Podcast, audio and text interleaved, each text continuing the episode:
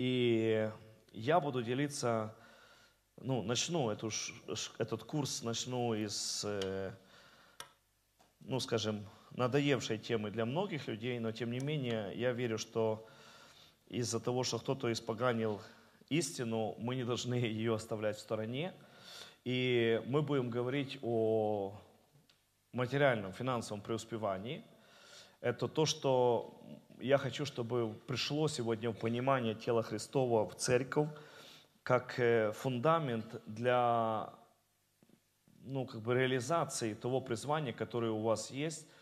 Э, ну, я вчера говорил об этом немного, затрагивая эту тему в церкви, о том, что насколько бы ты не был помазан, сколько бы сильным не было твое видение, которое тебе лично сам Господь вручил, ну, правда заключается в том, что если у тебя не будет финансов, ты его не выполнишь. И если эти финансы не придут в твою жизнь, ты не сможешь реализовать то призвание, то поручение, которое Бог тебе дал. И в то же самое время, э, ну, когда мы говорим про финансы, я сразу, ну, сразу говорю о том, что это одна из э, тех тем, которые не нравятся в первую очередь дьяволу и всем еже с ним.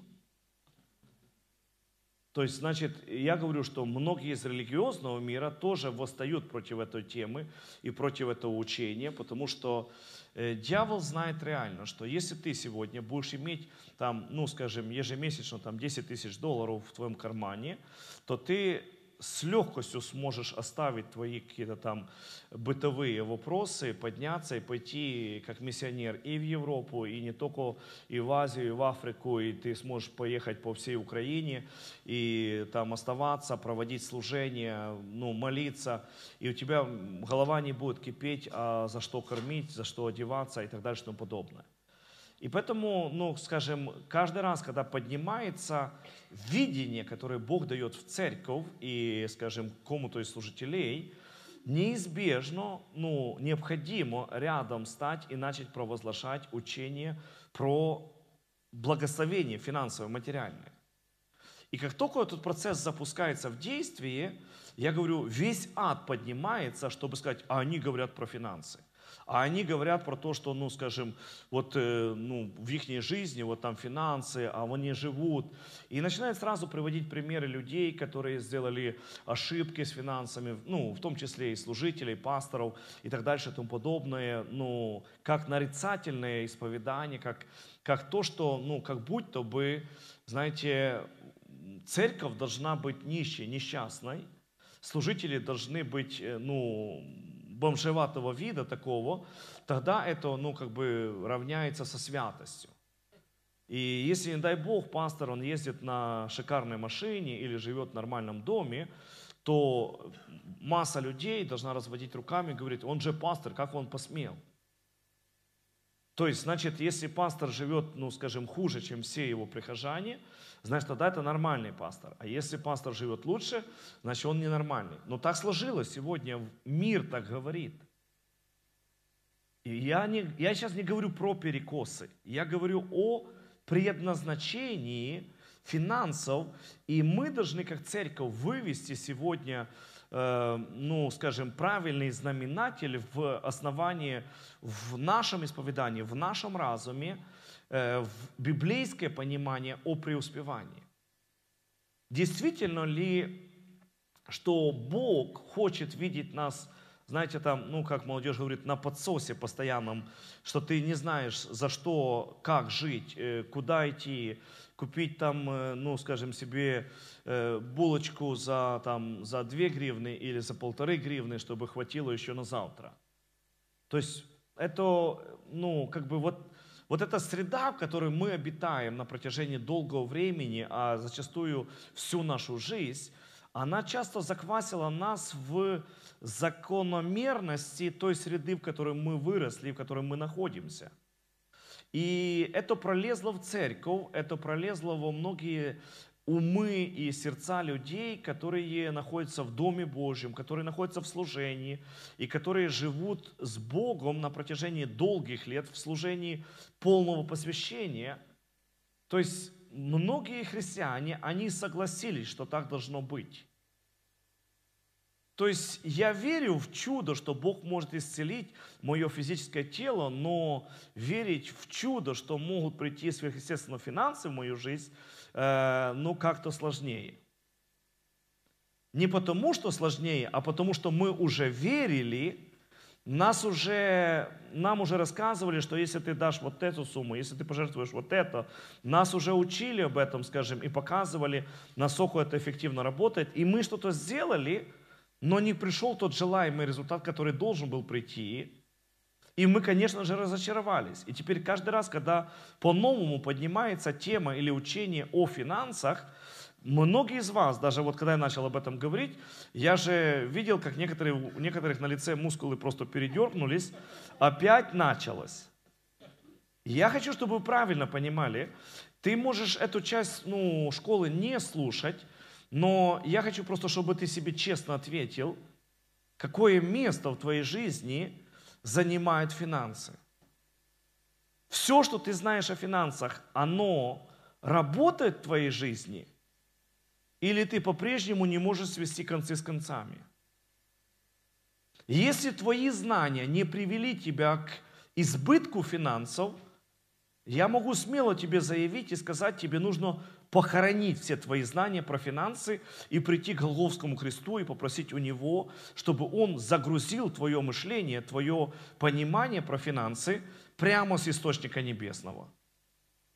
Это принципиально важно. Почему? Потому что, ну, если я 10 лет в церкви, 15, 20 лет в церкви, я участвовал в многих даяниях, у многих жертвах, у многих посвящениях, я приносил финансы, я давал э, десятину, я был верный, но в то же самое время, пройдя через все эти годы, я по-прежнему пытаюсь, ну, свести концы с концами, тогда у меня есть, ну, как бы вопрос, либо Бог неверный своему слову, либо я что-то не так понимаю и не так ожидаю от него. То есть первый ответ явно, что он не, не, не для нас, потому что Бог остается всегда верным, и его верность э, мы можем только позавидовать. А если что-то происходит не так, как должно происходить в моей жизни, в вопросах финансов, значит, мне нужно перезагрузить свое сознание, обновить свое мышление через истину Божьего Слова и понимать причину, почему в моей жизни придет излишек, избыток финансов. Во-первых, мы говорим о том, что Писание говорит об этом, что мы живем в мире, где за все отвечает серебро. Мы говорили об этом множество раз, о том, что Бог есть хозяин всех сокровищ, которые сокрыты во мраке, которые сокрыты в морях. Бог есть хозяин всех этих сокровищ. И мы говорим «да» и «аминь». И в этом нет у нас вопросов. И теперь что получается? Если наш отец, он хозяин всего-то, э, как Давид скажет о нем, что все э, стада, которые пасутся ну, на вершинах гор, они Твои, Господи. То есть Его, все это творение Ему принадлежит. И в то же самое время, когда мы об этом всем говорим, когда мы это все исповедуем, тогда вопрос, который не, не состыкуется, но как вот при таком папе такие бедные несчастные дети – или это только нам не повезло, потому что мы родились в Украине, а здесь с экономикой не лады, и поэтому Бог нас здесь не может достаточно нормально благословить, и Он благословляет нас на выживание. Ну, я задаю эти вопросы для того, чтобы вы правильно понимали, что нам нужно рассеять многие моменты, которые, я говорю, ну, давайте скажу проще, которые не без помощи дьявола углубились в нашем разуме поселились в нашей жизни. Не без Его помощи. Это не Бог ратовал за то, чтобы в твоей жизни было мышление нищеты. Это не Бог ратовал за то и висел на кресте, обнищал ради нас, чтобы мы тоже оставались нищими.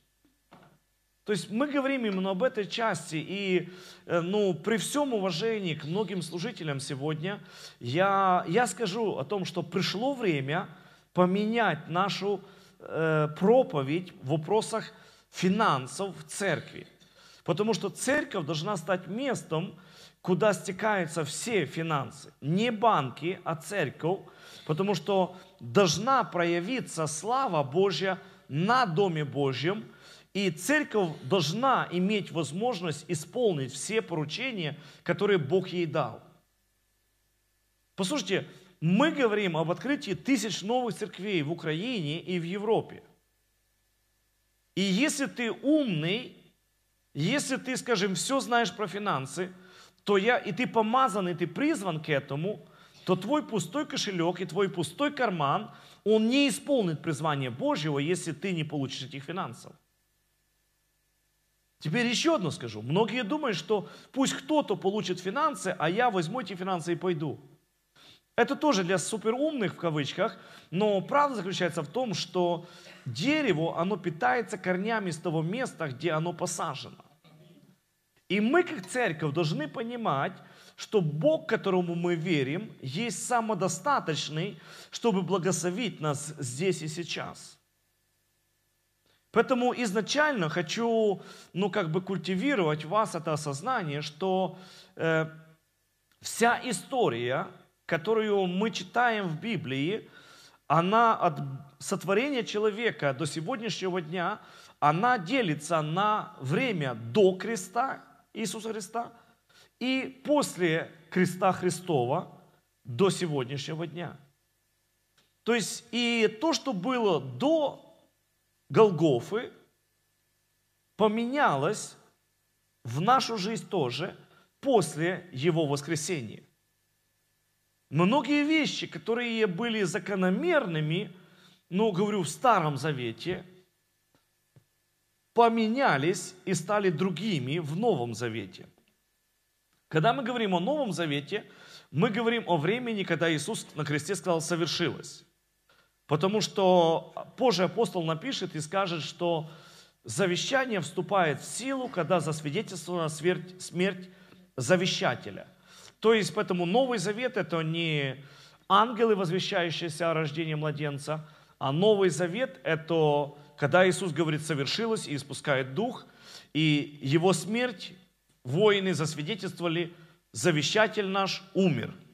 Поэтому, когда мы делаем хлебопреломление, мы читаем там Апостол Павел пишет Коринфянам, он говорит, каждый раз, когда вы будете это делать, смерть Господню возвещайте, доколе Он придет. Вы скажете, тот, кто нам завещал, умер, значит, все, что Он а, нам пообещал, оно вступило в силу, и потому что Он умер, уже никто не может отменить Его волю и Его завещание. То есть это понятно. Мы говорим именно об этом, что власть вся перешла в руки Иисуса Христа. И когда он воскресает из мертвых, он делает это заявление, дана мне вся власть на небе и на земле. Слово «вся власть» означает, что ему или в его руках сконцентрировалась власть духовного, душевного и физического мира. То есть всех сфер жизни и всех сфер бытия. Поэтому если мы начинаем это понимать, то давайте еще одно скажу. Иисус учит э, в молитве Господней, молитве «Отче наш», Он учит, и ну, когда Он передает эту молитву для своих учеников, то одна из фраз, которые мы там говорим, «Да придет Царствие Твое».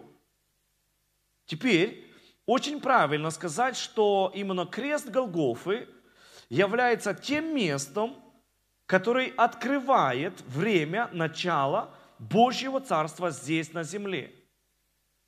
Поэтому правильнее было бы уже нам молиться в Новом Завете, потому что молитва Господня, она была в Старом Завете до смерти Иисуса Христа, вы помните, да?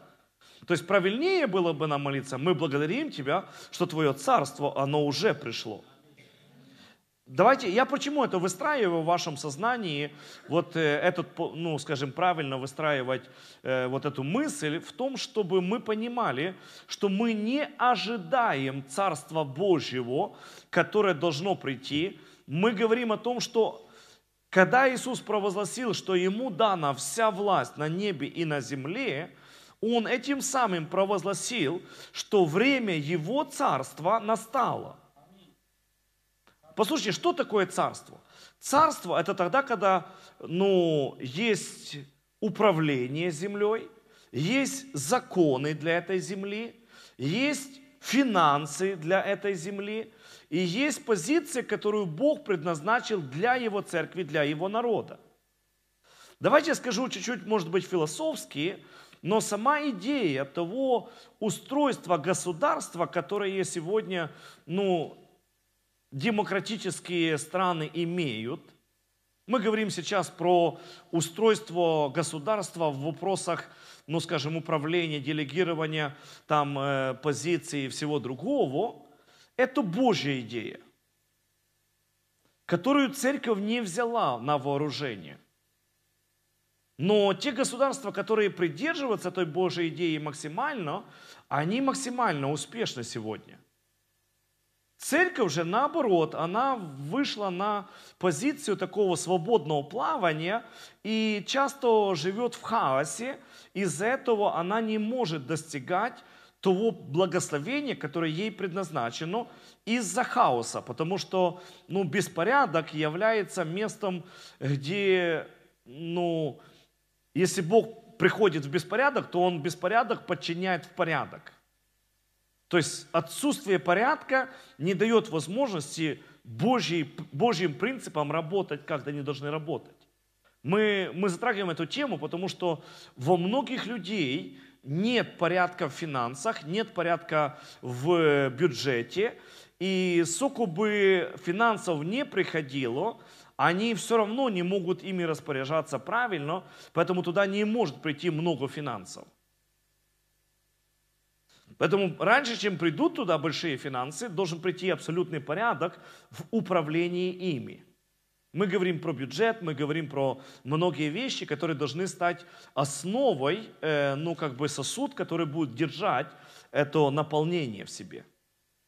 Но я сейчас не об этом. Я хочу просто, чтобы вы правильно поняли что церкви предстоит выстроить правильную ну, как бы структуру, если можно использовать это слово, выстроить свои департаменты так, чтобы они функционировали, принося Иисуса Христа и ответ Иисуса Христа на нужды во все сферы жизни нашего общества. И до тех пор, пока церковь не будет понимать, что у нее есть призвание охватывать весь спектр людей, которые есть вокруг нас – и на нас, как на церкви, лежит ответственность принести им радостную весть, благую весть Иисуса Христа. Мы не, у нас даже нет идеи, нет цели, зачем нам нужно много финансов. Ведь для того, чтобы просто собираться в храме и молиться Богу и воздавать Ему славу, много финансов и не нужно. Вот так думает большинство сегодняшних церквей, к большому сожалению. Почему? Потому что все, весь смысл их служения Богу заключается лишь только в том, чтобы сделать кафедральное служение, то есть храмовое служение. Все пришли, все помолились, сбросились по одной гривне, разошлись, покрыли там коммунальные расходы, и на этом все нормально. И каждый пошел себе работать, и потом в следующее воскресенье мы опять соберемся вместе. То есть действительно для такого расклада служения Богу и жизни – не нужно говорить про ну, э, изменения радикальные в финансовых вопросах. Но когда мы говорим, что сегодня не приходится ожидать ответа от государства, от э, там еще от кого-то, от доброго дяденьки, для того, чтобы принести ответ детям, сиротам, одиноким, людям, которые живут, э, ну скажем, за плинтусом э, существования вообще возможно финансового. И церковь может сегодня делать массу правильных и тех программ, которые она должна делать, я говорю, в первую очередь распространяя Евангелие Царства Божьего, во-вторых, принося людям ответ от имени Господа на их ситуацию, на их нужду. И когда мы начинаем только об этом говорить, мы начинаем понимать, что должно что-то поменяться. На протяжении долгих лет церковь пророчествовала и говорила о том, что богатство нечестивых, оно придет к праведным – но прошли десятки лет уже этого исповедания и этого пророческого слова, а все еще нечестивых богатство все так и не прибилось к нам. И мы говорим, что здесь не так. Опять-таки, я хочу, чтобы мы были последовательными и смотрели в истину Божьего Слова. Теперь давайте затронем еще одну тему, которая очень важна здесь в понимании. Есть система, давайте назовем мирская ее, или система Вавилона, которая принадлежит этому миру. И эта система прямо или косвенно, она как-то работает. Она дает сбои время от времени. И есть система Царства Божьего и Божьих законов. И она тоже работает. Вот в ней нет сбоев, в ней нет э, там промахов. Единственная проблема, что в системе Божьего Царства находится слишком мало людей из церкви, потому что основная масса людей, которые называют себя верующими, они посвящены не Божьей системе. Они живут, мыслят и поступают в соответствии с системой, которую им диктует этот мир. И я скажу, что самая большая проблема в том, что когда существует многие христиане, которые, смотря на то, что происходит вокруг, они даже не задумываясь, они говорят, дьявол царствует на этой земле. Беззаконие царствует на этой земле. Послушайте, ничего подобного. Дьявол уже не царствует на этой земле. У него нет власти делать то, что он хотел бы делать. Потому что вся власть, то есть все сто процентов власти на этой земле принадлежат Иисусу Христу. И в Новом Завете, то есть после воскресения Иисуса Христа из мертвых, вы нигде не найдете о делегировании этой власти – если в 9, в 10 главе Луки вы еще можете найти, что Иисус говорит, я даю вам власть, или в расширенном переводе вы прочитали, я делегирую вам пользоваться моей властью, то вы этого уже не находите после его воскресения. Потому что ни о каком делегировании больше речи не идет. То есть речь дальше идет о том, что вся власть сконцентрирована в нем, и он говорит, я буду жить в вас – я буду вашим Богом, а вы будете моим народом. И теперь, когда я есть носитель Иисуса Христа, и Он со всей властью живет внутри меня, то моя бы задача стояла в том, чтобы развивать и расширять Его законы Царства в моей жизни, а я цепляюсь за мирскую систему, за мирские принципы финансов, их, его умножения, финансовых умножений в моей жизни, я держусь за ту систему. Потому что та система, она логически выстроена, и мне кажется, что она более понятна, чем Божья система. И поэтому не оставляя Божью, то есть не оставляя систему мира, будучи погруженным в эту систему до корня волос – мы приходим в Дом Божий и пытаемся, находясь в той системе, поиграть в какую-то игру с Богом. Мы берем какую-то там денежку и пытаемся, ну, забросить. Знаете, это как поиграть в спортлото, а вдруг выиграю, а вдруг получится, а вдруг выйдет, вот еще здесь попробую чуть-чуть, но я не буду слишком серьезно пробовать, я возьму какую-то небольшую сумму, вдруг, скажем, чтобы если не вернется ничего, чтобы не было жалко. Вы понимаете, в чем речь идет? То есть, и когда мы возвращаемся из э, богослужения домой, мы возвращаемся полностью на те координаты, которые мы приняли для своей жизни, координаты этого мира. И продолжаем жить. То есть теперь все, что я строю, дальнейшие свои планы, все, как я вижу свою жизнь на, на завтра и на послезавтра, взаимосвязано или подвязано непосредственно под то, что я могу заработать, что мне принесет поштальон на пенсию и так дальше и тому подобное. То есть у меня есть четкая программа – Поэтому, когда я в следующий раз прихожу в Дом Божий, в тело Христово, в церковь, И пастор, ну, призывает меня посеять на какой-то проект, поучаствовать. Я и понимаю, что это классная идея, но из расчета системы, в которой я живу, в которой я воспитан, которая контролирует все мои действия, я реально понимаю, что если я отдам последнее, то у меня не будет за что вернуться домой, я не заплачу за метро, мне завтра надо рассчитаться с, э, там, с коммунальными, мне нужно там, сыну купить э, ботинки, мне нужно дочери купить колготки. И поэтому я же ну, здравомыслящий человек, я говорю, ну я могу вот это, поэтому я вот это, в этом участвую. Я верю, то есть со мной все нормально. Я верю, что Бог силен благословить меня. Я верю, что Бог силен восполнить мои нужды. Но моя вера, она вот здесь в церкви. А потом я возвращаюсь на свои круги. И вот то, о чем я хотел бы поговорить сегодня, когда мы затрагиваем эту тему о двух системах, которые существуют в финансовом вопросе – я хочу, чтобы церковь перешла жить на Божью систему. Я не говорю, что это легко вырваться из лап системы, в которой ты находился всю жизнь, но это возможно.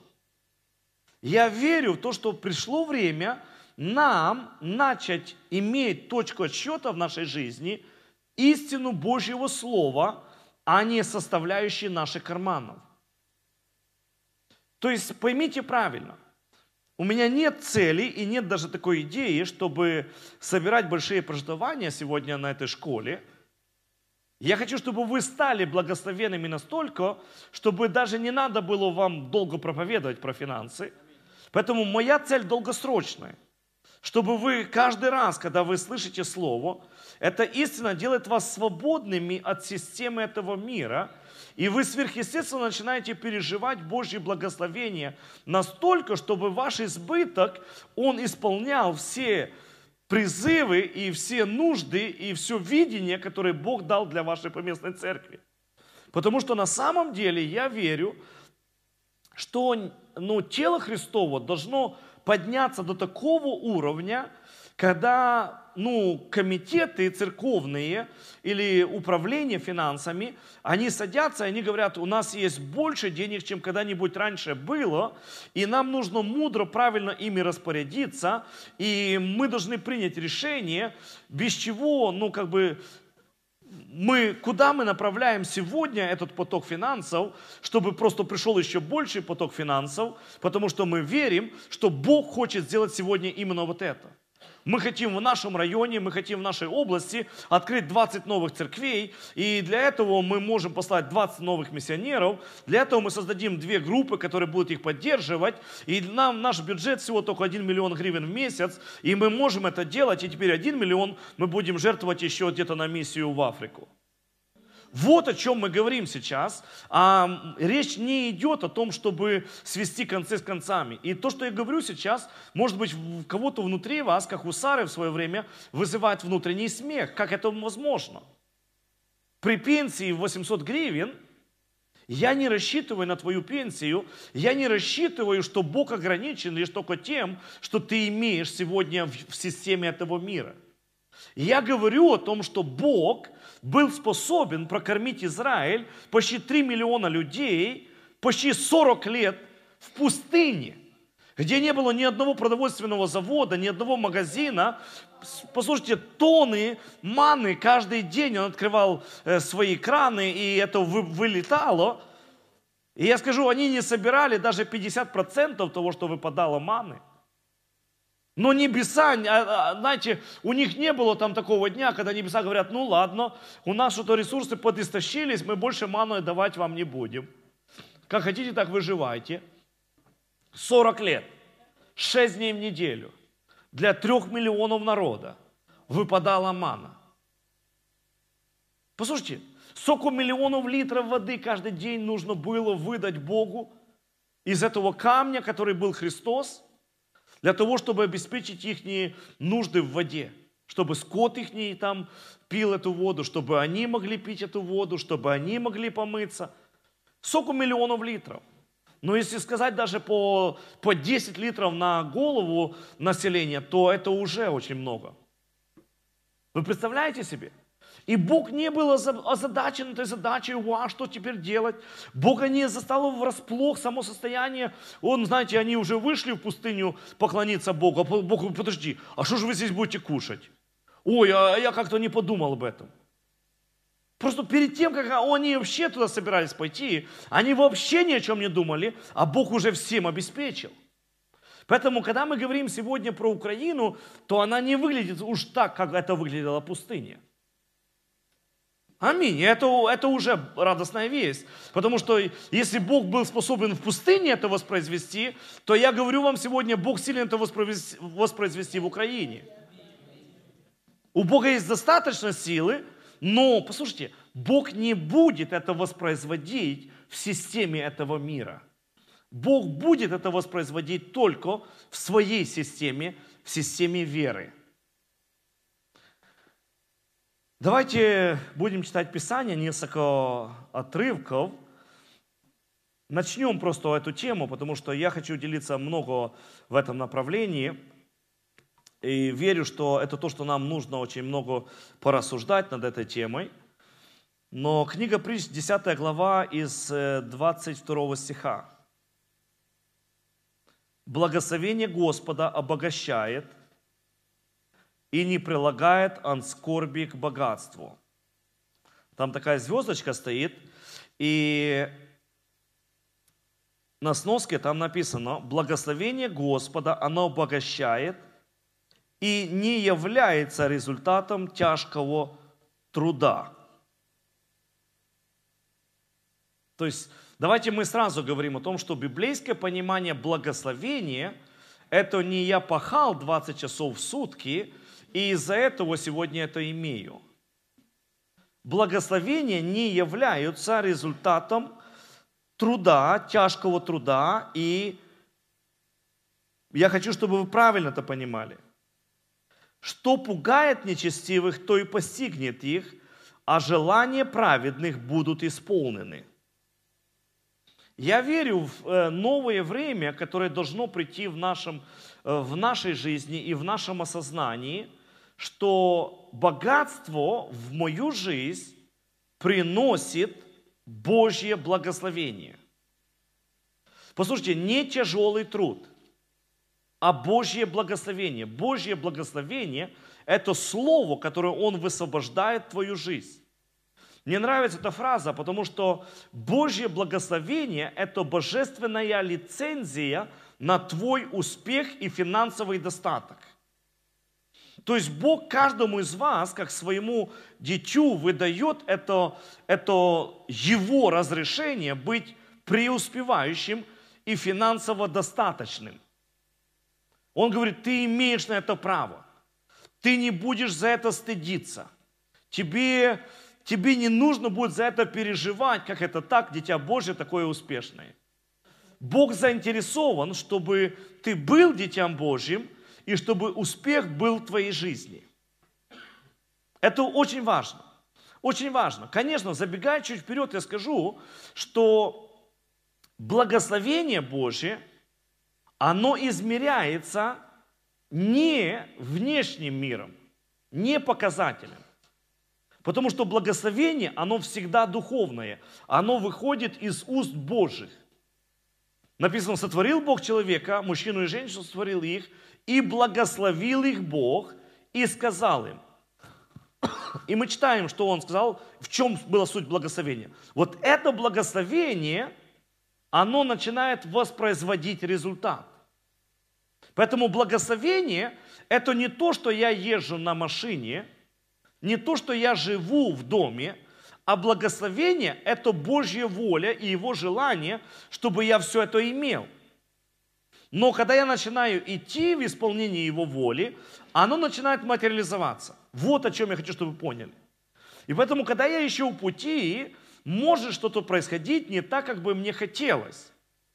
И иногда путь может быть не очень, ну скажем, ну, адекватный, который я прохожу, И если вы прочитаете про Иосифа в 39 главе Бытие, то написано, там первый стих написано, что его привели купцы и продавали, и его купил этот э, управляющий там царедворец фараоновый, э, Патифар.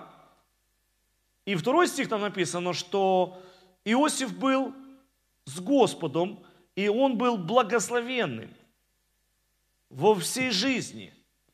И дальше там, и Бог благословил его. И когда ты читаешь этот второй стих, ты реально понимаешь, ну, парень, ты что-то не до конца понимаешь, тебя продали как скотину на рыночной площади, за тебя заплатили деньги, как ты успешный, как ты благословенный, как... Ну, подождите, я просто на дороге, э, поэтому я к пути, к тому, что я должен исполнить. Поэтому мы говорим, никогда финансовая внешняя картина не является определяющей благословение. Благословение непременно принесет в твою жизнь финансы. Вот это порядок правильный. Непременно. Может быть, длиннее путь будет, чем обычно, но неизбежно оно пролезет. То есть, когда ты благословенный, непременно, то есть на 100% гарантия есть, что у тебя будет избыток финансов. Просто вопрос в том, если ты сможешь, наберешься смелости распрощаться с системой этого мира в принципах, которым ты будешь руководствоваться. Иван от Иоанна, давайте откроем вместе 16 главу, и здесь Иисус говорит одну очень важную фразу, последний стих, 33 стих 16 главы, он говорит об очень, он сильное заявление делает. Ну, еще 15 минут вас, вашего внимания, и мы сделаем маленький перерыв, потом пастор Игорь будет делиться. Он здесь уже, он, все, он там притаился тихонько, но он здесь. Послушайте, очень важно. Последний стих читаем. «Я сказал вам все это, чтобы вы нашли во мне мир. В этом же мире вас ожидают невзгоды, но будьте мужественны я победил этот мир. То есть давайте переводим это на современный язык, и он говорит, я знаю, что самое главное, что я хочу вам ну, сказать или оставить для вас в вашем понимании, держитесь за меня и держитесь за ту работу, которую я сделал в этом мире – Держитесь моей победы, другими словами. Он теперь дальше говорит, я знаю, что этот мир будет недружелюбно настроен против вас. Он говорит, но мужайтесь, я уже победил систему этого мира. Меня это вдохновляет, потому что кто-то прошел передо мною и показал, что можно жить в другой системе, пользуясь другими законами в системе этого мира.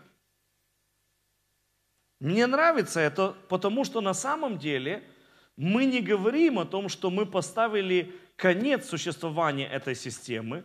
Мы говорим о том, что мы перешли в Божью систему финансов, в Божьи законы благословения, которые приходят по Божьему Слову и по Божьей истине, а не потому, как решил мир нас благословить.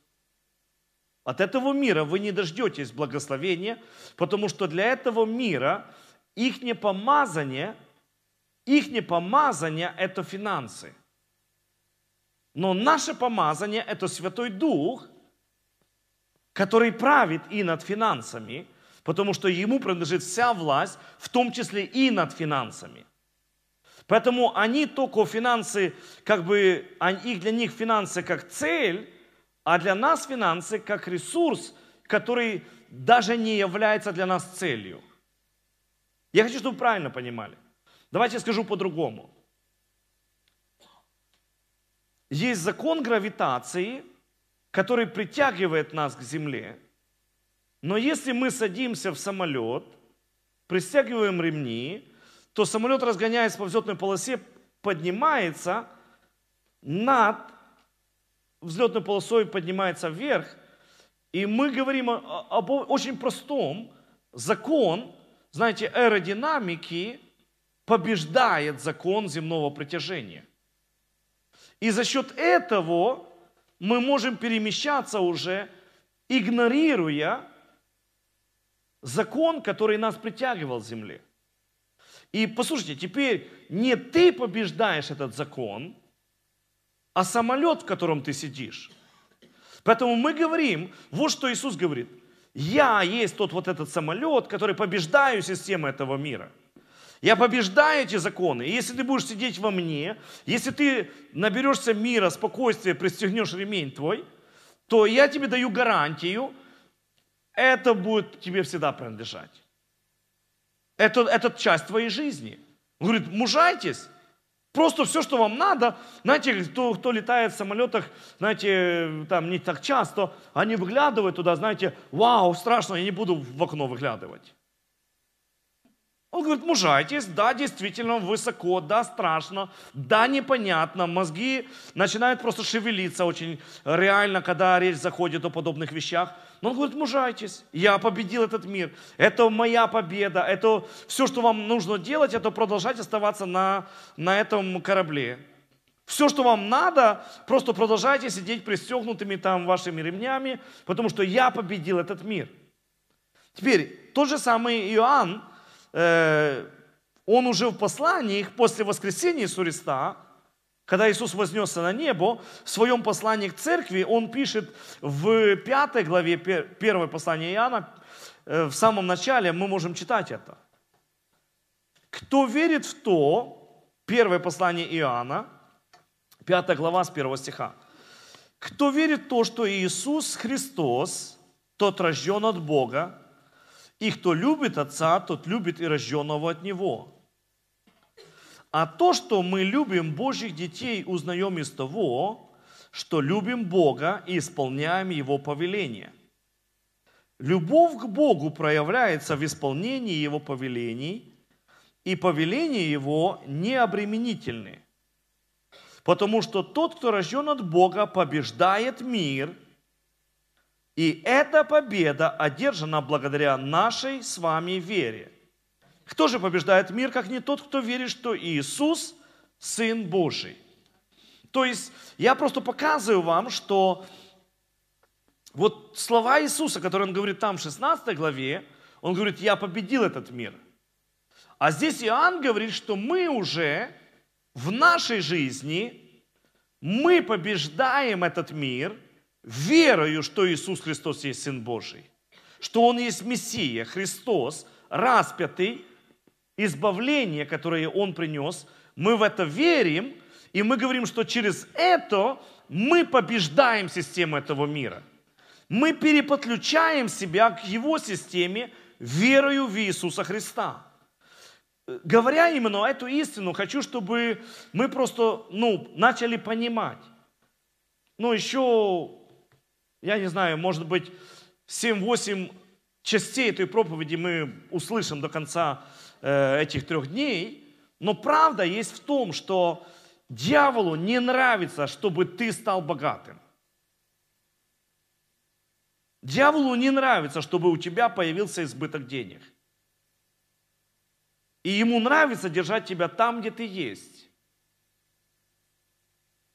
И я хочу тебе сказать одно – Просто вот так чуть-чуть забегаю вперед, я говорю, тебе нужно, по крайней мере, три вещи, которые крайне необходимы к воплощению твоей жизни. Номер один. Начни страстно хотеть вырваться из той системы, чтобы быть в системе Божьей. И это возможно через веру в Иисуса Христа. Послушай, я сильно желаю изменений.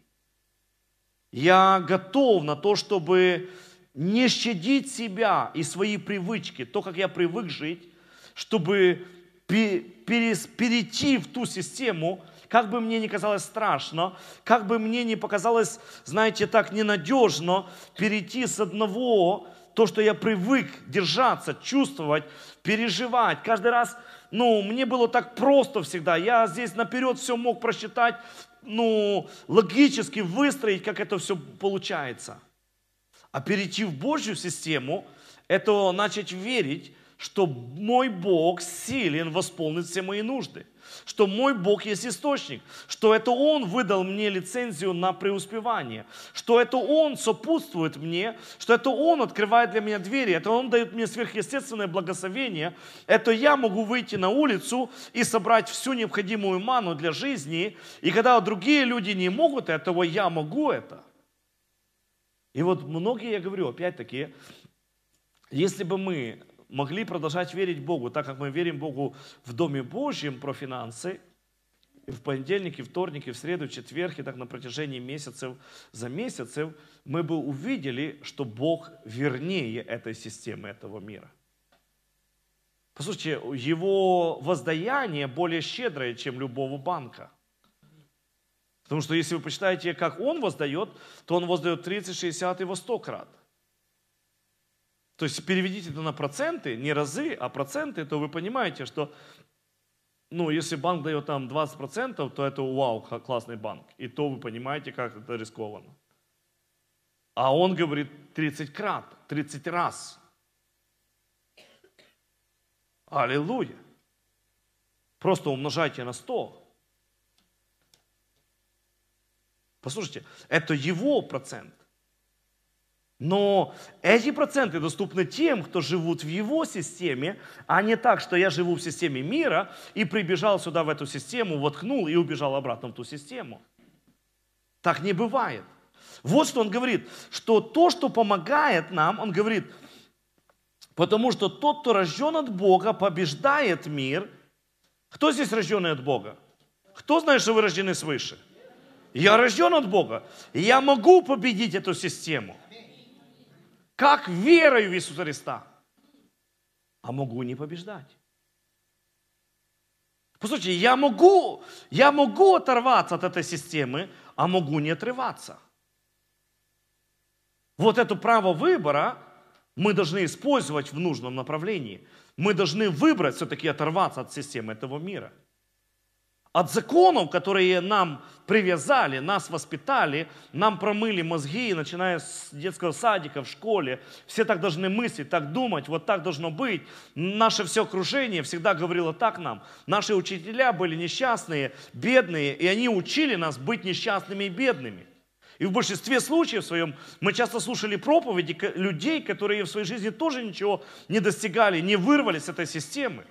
Даже в том, что они были духовны, даже то, что это были наши любимые пасторы, все равно они, они жили, и они, ну, знаете, были пропитаны системой этого мира, поэтому и учили в соответствии с этой системой.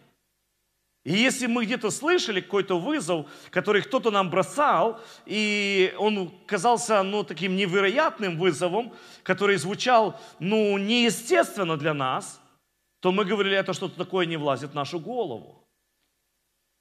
Но правда заключается в том, что мы можем, мы можем победить эту систему мира, потому что тот, кто рожден от Бога, побеждает мир, и эта победа одержана благодаря нашей с вами вере. Скажи, верой в Иисуса Христа я могу войти в Его систему. Я могу жить в Его системе – системе Его Царства. И я хочу этого, я сильно желаю этого. Второе, что нам нужно, с чем нам нужно разобраться, я, я пытаюсь заканчивать. Второе, с чем нам нужно серьезно разобраться, это с оправданиями.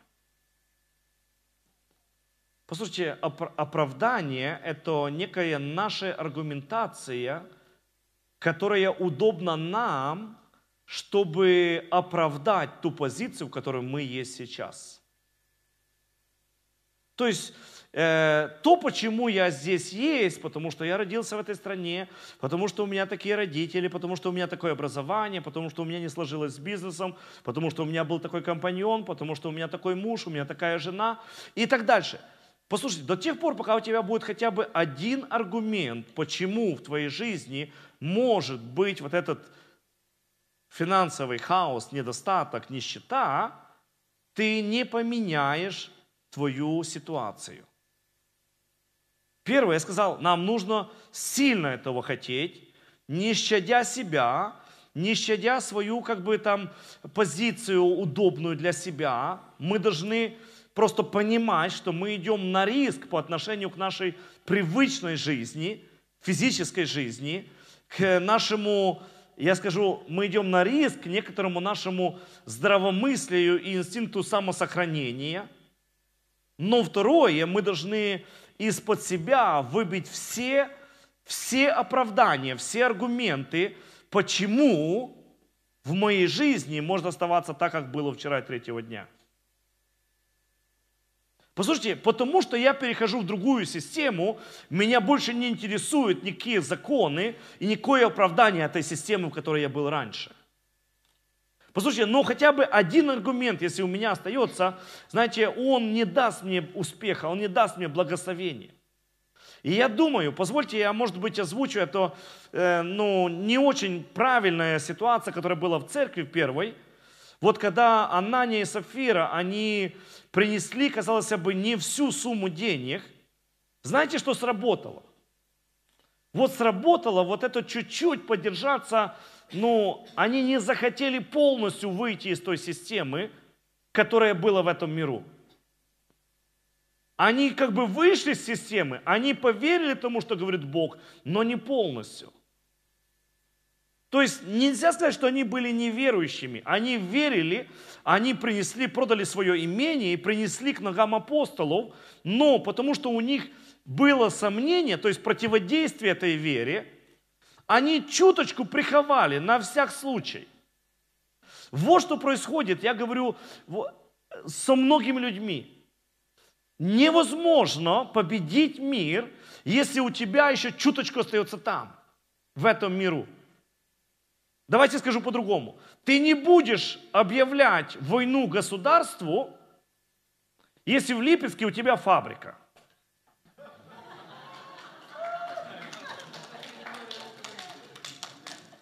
Понимаешь? Ты не будешь воевать с тем государством, у которого у тебя там бизнес. Понимаете, в чем суть? Вот о чем идет речь. Ты будешь всеми силами стараться вести себя так, чтобы на всяк случай, на всяк случай, вот у меня еще что-то припасено. Вот о чем мы говорим. Поэтому у нас нет связи с вражеским государством. Послушайте, у нас нет связи с системой этого мира. Мы переходим, мы полностью отрываемся полностью от этого закона. Этот закон на нас перестает действовать. Только благодаря тому, что мы уничтожили все аргументы, почему я могу оставаться здесь. Почему я могу оставаться здесь? Послушайте, не играет роли. Я говорил уже, Бог был способен прокормить 3 миллиона народа в голой пустыне. Там нет дорог, там нет ни одной фабрики кондитерской, ни одной хлебопекарни, ни одного продуктового завода там не было, ничего там не было. Ни одного, знаете, канала с водой не было. Они за собой этот камень таскали, который был Христос. И когда им надо была вода, они приходили, и там всегда была вода. И поверьте, что там не краник тек. Там вода хорошо перла. Послушайте, они, они, а там не было водопроводной системы, она, она уходила в, в песок. То есть я понимаю, что там была настоящая ну, река, а люди приходили туда, они брали эту воду сока, сколько им надо, и она все время текла. И поверьте, что если бы 3 миллиона, это ну пол Киева, если бы оно, они приходили, знаете, и с канистрочкой ждали, пока натечет там воды, то они бы там месяц в очереди стояли бы. То есть поверьте, что там напор был хороший. Давайте говорить честно об этом. Если он смог это сделать в пустыне, он может это сделать сегодня. Скажи, мой Бог силен. И его благословение, оно обогащает. Во имя Иисуса Христа.